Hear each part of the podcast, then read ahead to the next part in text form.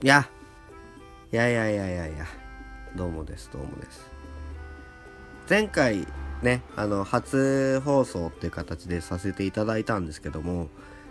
聞いていただいた方はいますでしょうかね。いると思うんですけどね。逆になんか第2回からしか聞かないっていう人がいたらもうそれはそれで、はじめまして。どうも、どうもです。どうもです。いやー、ほんとね、あの収録した時には気づかなかったんですけど、あのまあ、いけると思って、30分ノンストップで撮って、ノー編集でっていう感じでやったんですけど、結構しんどい、結構しんどいなって思ったんですよ。っていうのも、あの何のリアクションもないまま、なんだろうな、こう、部屋の中でね、一人で喋り続けるっていうのが、うんっていう、うんっていう感じになりまして。まあでもそんななんかね、雑な感じというか、荒削りな感じでも全然いいかなと思って。とりあえず続けるっていうのがもう大事じゃないですか、きっとこういうのって。なんか、いろんな人がいろんな企画やってて、あのなんかね、前こういうことやってたんですよっていう話をお会いした時に聞いたりとかするんですけど、今やってないんですかっっていうのがこうなかなか聞きづらかったりして自分が割とすぐやめちゃうんで物事 物事すぐやめちゃう。あのあんまりね継続していろいろやるっていうことが苦手なもんですから続いたら続いたらラッキーぐらいの感じでいるんですけど。でですねあのまあ自分でも聞いたんですよ。自分で聞いていてあのまあ、自分の声を聞くことは結構もうなぜか慣れてるんで別にいいんですけどそこじゃなくてなんかやっぱこの人こそあれだなってこそ多分耳鼻科行った方がいい 耳鼻科に行った方がいい人のランキング上位だなって思いましたっていうのもねあの割と鼻をすすっていたのでそこが気になる人はもうなんか即ブラウザをバックしたんじゃないかなって気がするんですけど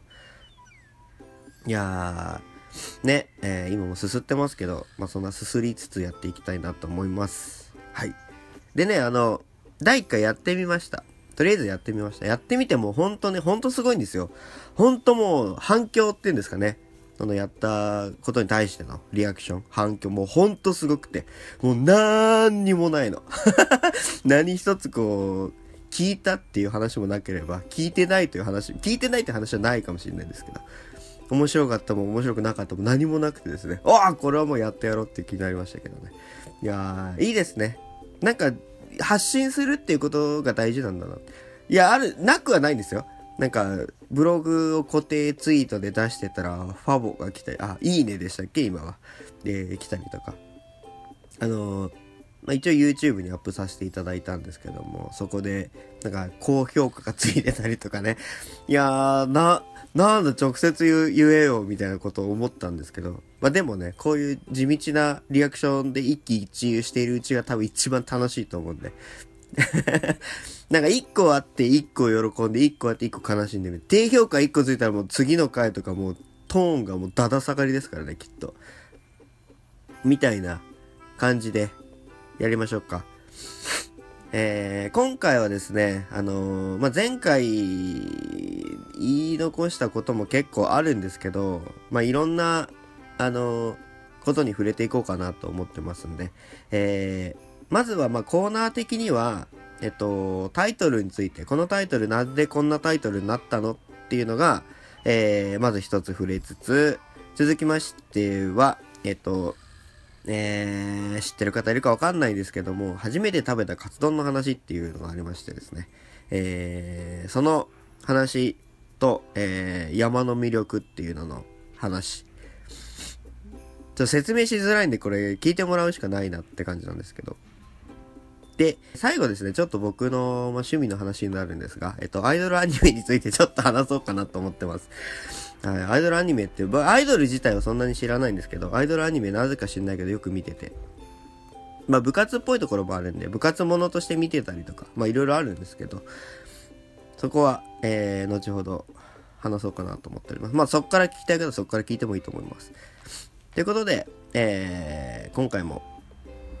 やっていきます。スタート。整理鈴木です整理鈴木です整理鈴木です整理鈴木の何かしらはい、えー、改めまして、誠治鈴木と申します。あ、名前言っちゃった。言わないつもりでいたのかな。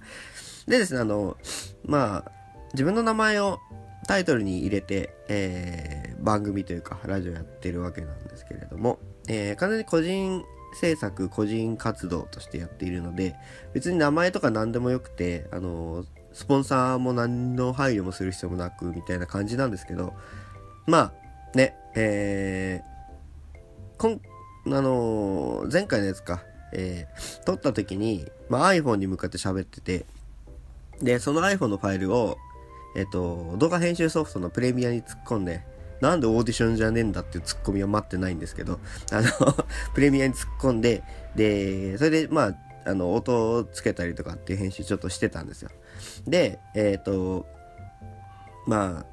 あ、ファイル保存しなきゃいけないじゃないですか。で、ファイル保存するときに、あのーなんて言えばいいのかな。適当に名前をつけて保存しちゃうんですよ。あのっていうのも、えー、なんか、ラ個人活動のラジオ番組フォルダとかっていうのを作ってるわけじゃないんで、ああ、どうしようどうしようどうしようってなって。で、ラジオでもねえし、動画でもねえし、まあ何かしらのものだろうなっていうので、えー何かしらってつけてこう保存してしまったんで、うーん、タイトル。うん、これでいいかっていう風になってしまい、まあ割と名前をつけるっていうのが苦手でもともと。あの、ポケモンって発売された直後ぐらいに、あの、今やってるんですけど、この番組をね。えっ、と、今11月の、まあ、終わりぐらいですよ。で、えーポケモンのサンムーンっていうのが出て、えーアローラの姿とかってなんか盛り上がってますけど、なんて言えばいいのかな、ポケモンって、名前一番最初レッドとグリーンだったじゃないですか。で、僕グリーンからもうほぼやってるんですけど、で、その中で、ね、主人公の名前だけずっと統一してるんですよ。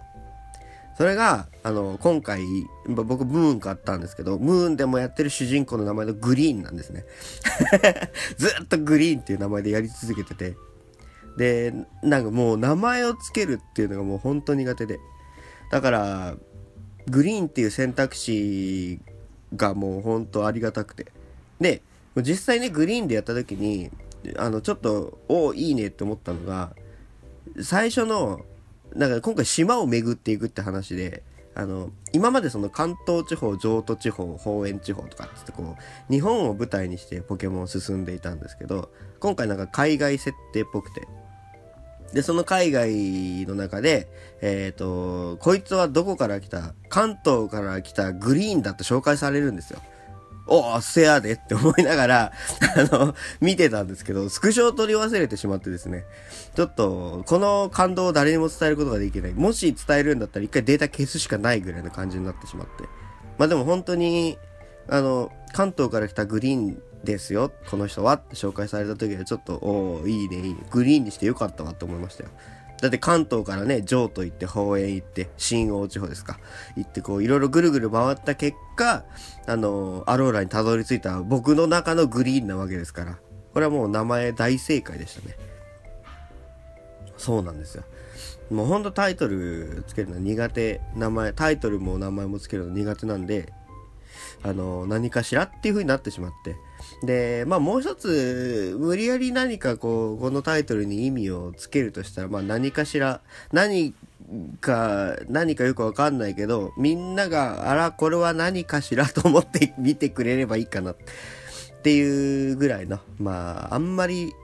意味としては意味をなしてないような感じのものなんですよね。うん。いやー、まあ、タイトルについてはそんな感じですかね。あんまり語るべきこともなく、語られるべきこともないと思うので、ただそのタイトルについては一回話しておいた方がいいかなと、序盤でね。うん。忘れる前にね、自分が忘れないうちにタイトルについて話しておきたかったということで、えー、タイトルについて話させていただきました。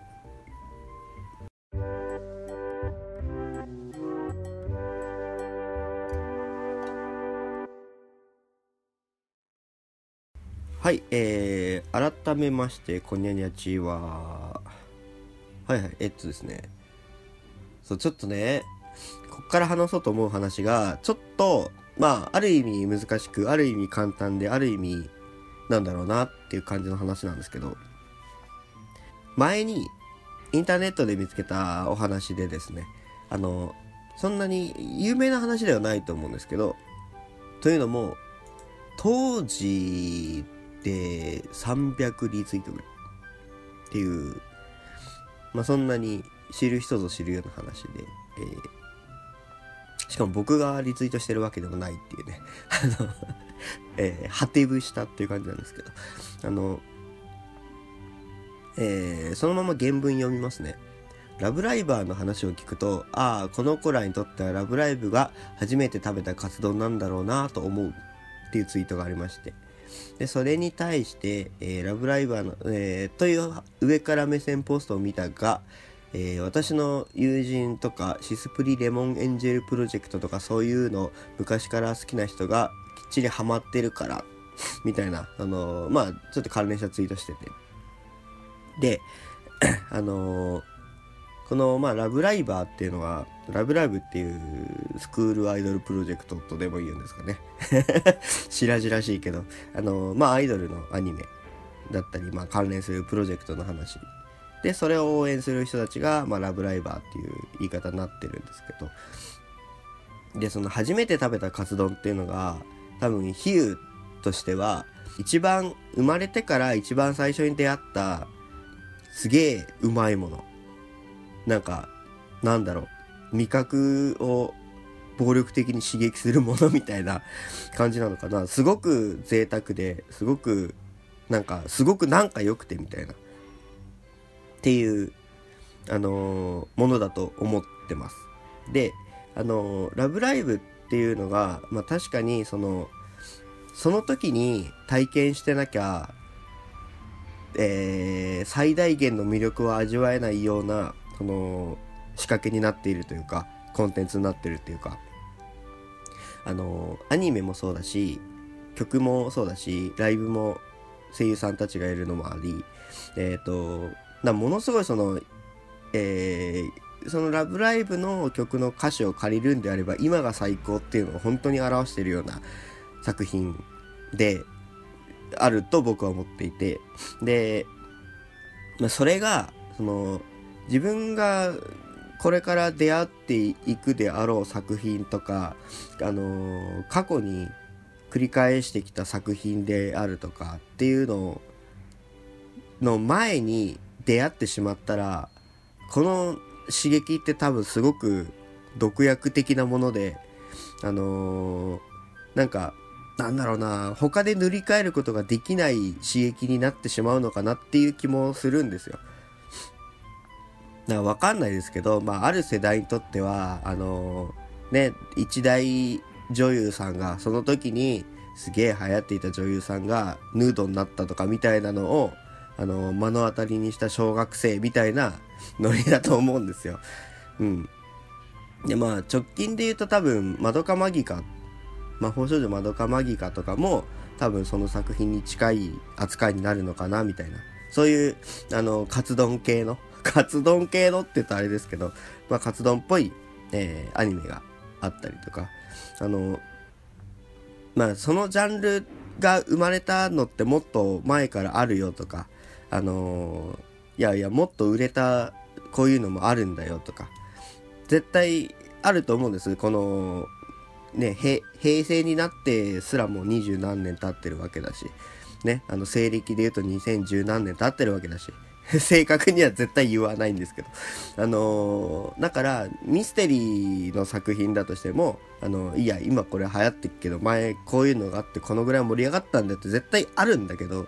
一番最初に出会っちゃったものが、その人にとってのカツ丼になるわけだから、ね、あのー、それは、しょうがねえんだなーって思って、えー、そのツイート自体が2014年なんですよ。で、ずっと自分の中で温めていた話で、で、最近、えっ、ー、と、えー、東博樹さんという方がツイートしてたのが、えー、子供がこの山でけえと感動したとする。それにもっとでかい山があるよと返すのは確かに大人げない。山は小さくても子供は子供の感動は確かに本物なのだとはいえその延長線上で高尾山に何百万人もが群がり世界の最高の山だと大騒ぎするようなのであればやはり何か言わねばならないということを言ってまして。であまあまあまあ多分これだろうって思ったんです僕の中で。で要はそのこの山でけえって言った山が多分最初に食ったカツ丼の話なんだろうな。って思って。で、まあ、そのなんか別にね悪いことだって言ってるわけじゃないんですよ。その初めて食べたカツ丼がクソうまいっていうのはもう本当に確かにそうだと思うしあのーその誰かがこのカツ丼クソうまいって言ってるのに対してあほんあの多分カツ屋より美味しいとこってあると思うよみたいなのは全然思うんですけどあカツ丼ってうまいよねってまずは言うじゃないですか。普通の反応するんであれば。別にその頭から否定をしようとしてるわけじゃないんですよ。であのー多分この2つのカツ丼の話と山の魅力の話って多分同じことを言ってるんだろうなとは思うんですであのあの僕の中で思ったのがそれをあのカツ丼初めて食べたカツ丼を褒めてる人がいるのは問題ない。そういう人がたくさんいるのもまあ問題ない。そういう人しかいないのが問題なのかなと。思って。でというのもなんかそのなんだろうなほ本当に面白いものっていうとまあなんかあれですけど啓蒙的な感じになりますけど本当に面白いって何なんだよって面白いと思ったらそれが面白いじゃないかっていうのはあるんですけどただなんかえーっとね面白さを分かるためにはもうより多くの作品に触れるしか面白さって分かんないと思うんですよね。うん。多分、ラブライブの面白さもアイドルマスターがあって、その流れでみたいなのも多分あるし、きっと。うん。まあ、そういう話をしていくと、次のアイドルアニメの話がなくなってしまいそうなんで、カツ丼の話にしましょうか。カツ丼 いやー、ちょっとね、これね、多分一人で話していくには限界のある話かなと思ってて、あの、他の人にこの話をしたことがないので、あの、他の人がどう思ってるのかがわからないので、自分の中で膨らませきれてないっていうのがすごく多いので、えー、これちょっと一旦皆さんに投げかけてみて、で、リアクションを知りたいなと思っています。うん。いや、どうなんですかね。その、結構、その、えっ、ー、とね、すげえ雑に言うと YouTuber ってそうじゃないですか。YouTuber、なんか、この、なんか例えば誰、誰々さんっていうのをクリックして、で、やべえ、この人最高のエンターテイナーだぜって言ってる人がいたとして、それより面白い芸をしてる人って、無限に、無限っつったらあれだけどさ、結構いるわけだし、あの、なんかね、いや別にその人が、あの、つまんないっていうわけじゃなくて、それより面白い人がいるから、その人も見たらいいのになーっていうぐらいのころは思ってて。いやもうほんと難しいですね。なんか、その、なん、なーっていう、やーっていう感じにはなっちゃうんで。なんか言いたいことの2割でも伝わればいいなと思って。えー、とりあえず、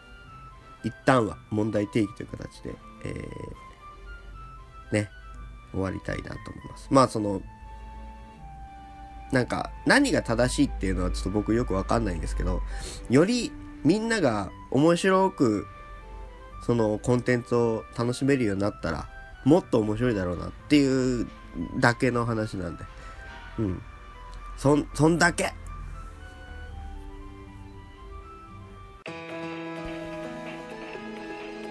誠治鈴木の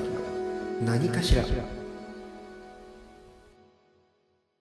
はい、えー、最後ですね、あのーアイドルアニメの話についてちょっと、ちょっとだけですよ、ほんのちょっとだけ、あの、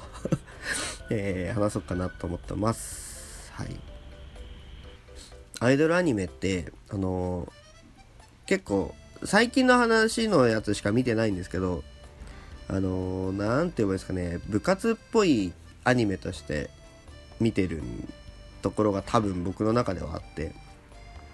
で、まあ、完全に部活ものとして見てるわけでもなくまあ可愛い女の子たちが頑張ってるっていうのを見てるのもあるんですけど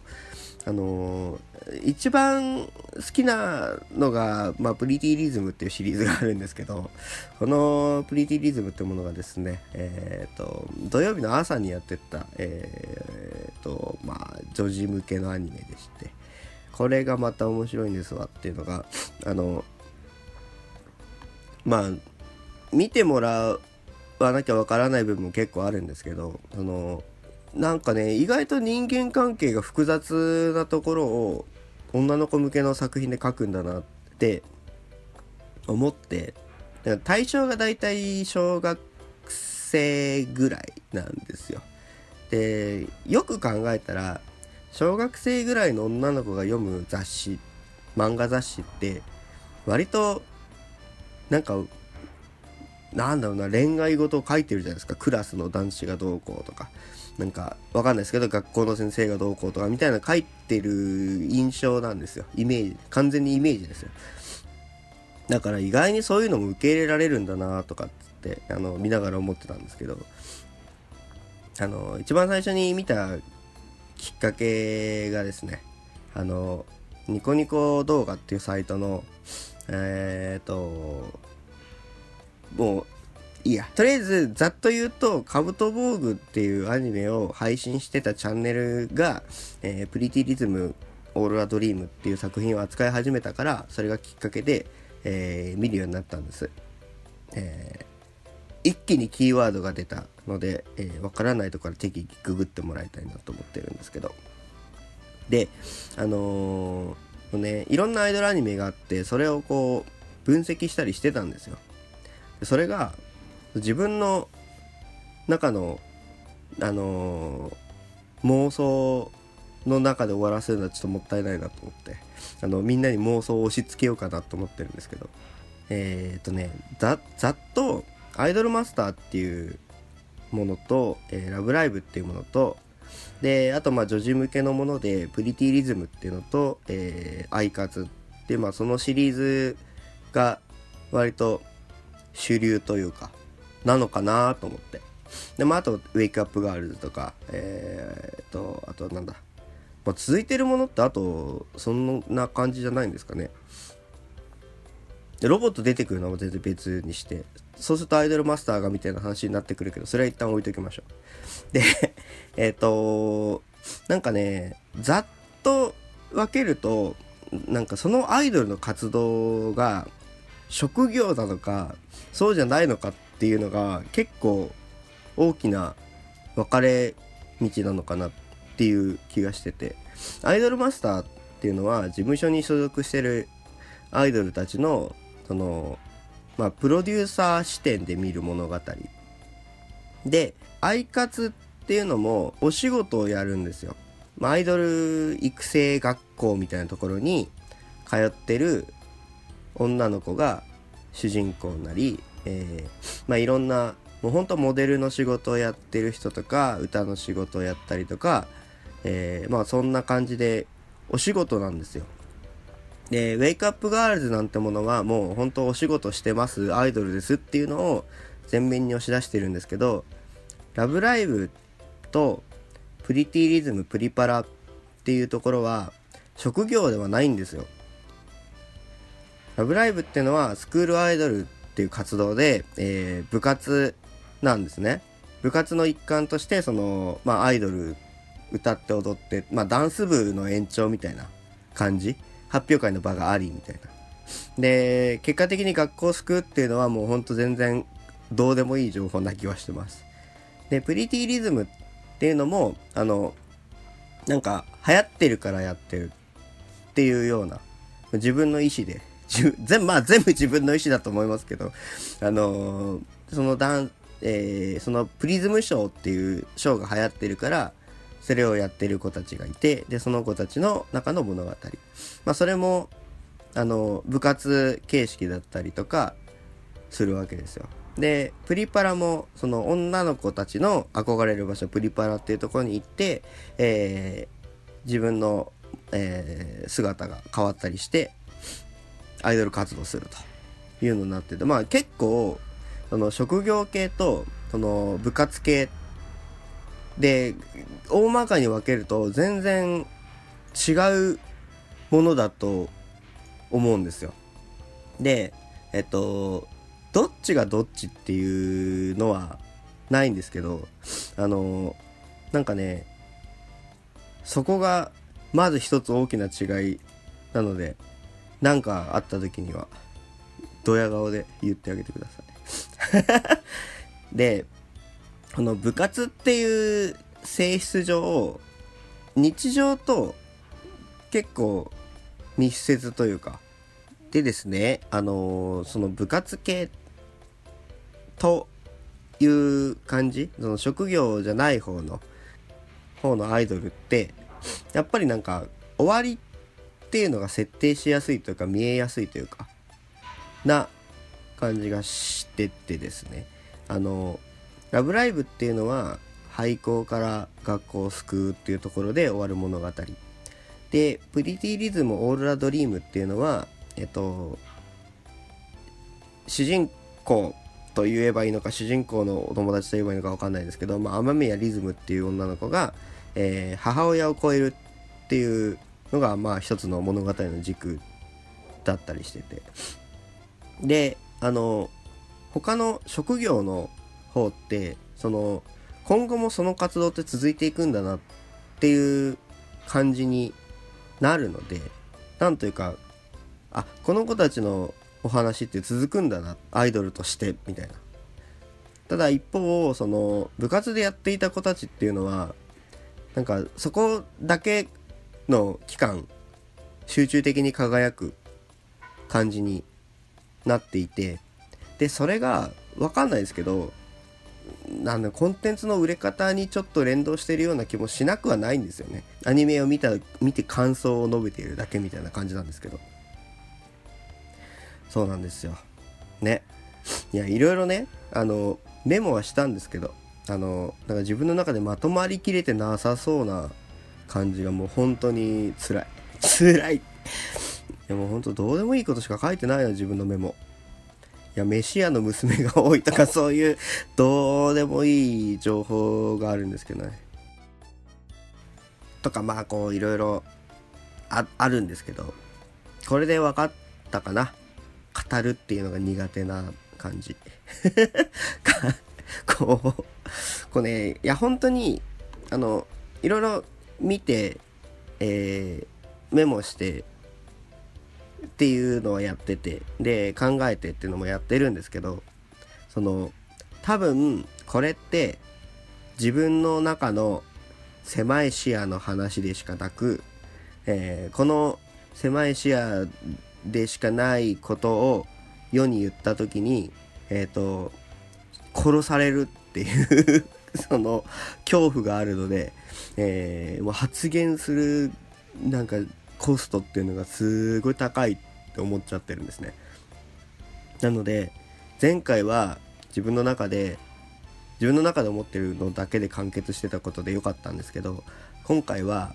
なんかそのコンテンツ絡みになってくるともう途端にこう言葉がたどたどしくなり、えー、結論を出さなきゃいけないわけじゃないんですけど何か爪痕を残さないとダメだっていう感じになっちゃって。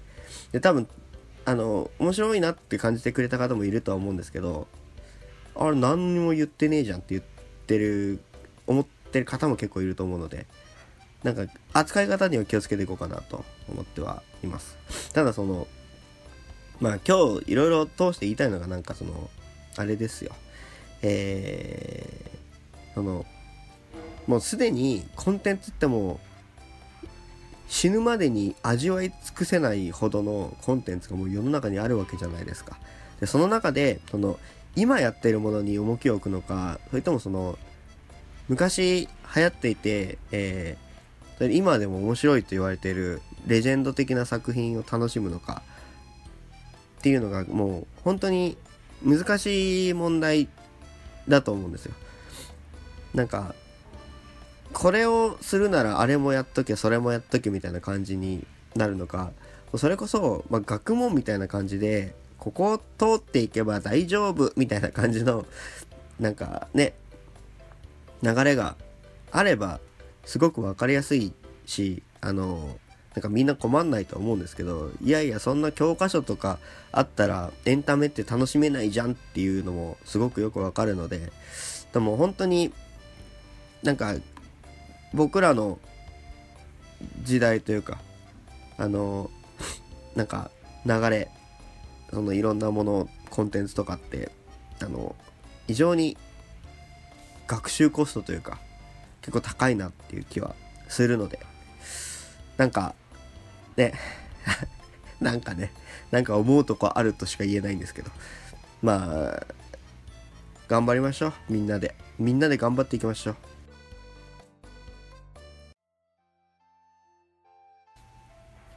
はい、えー、お送りしてきました誠治鈴木の何かしら、えー、えー、と今回どうでしたかね。あのー、なんかね。あこの人不器用だみたいな感じで 思ったのかな。なんてどう思ったんだろうね。いやもう本当に難しいんですよ。あのー、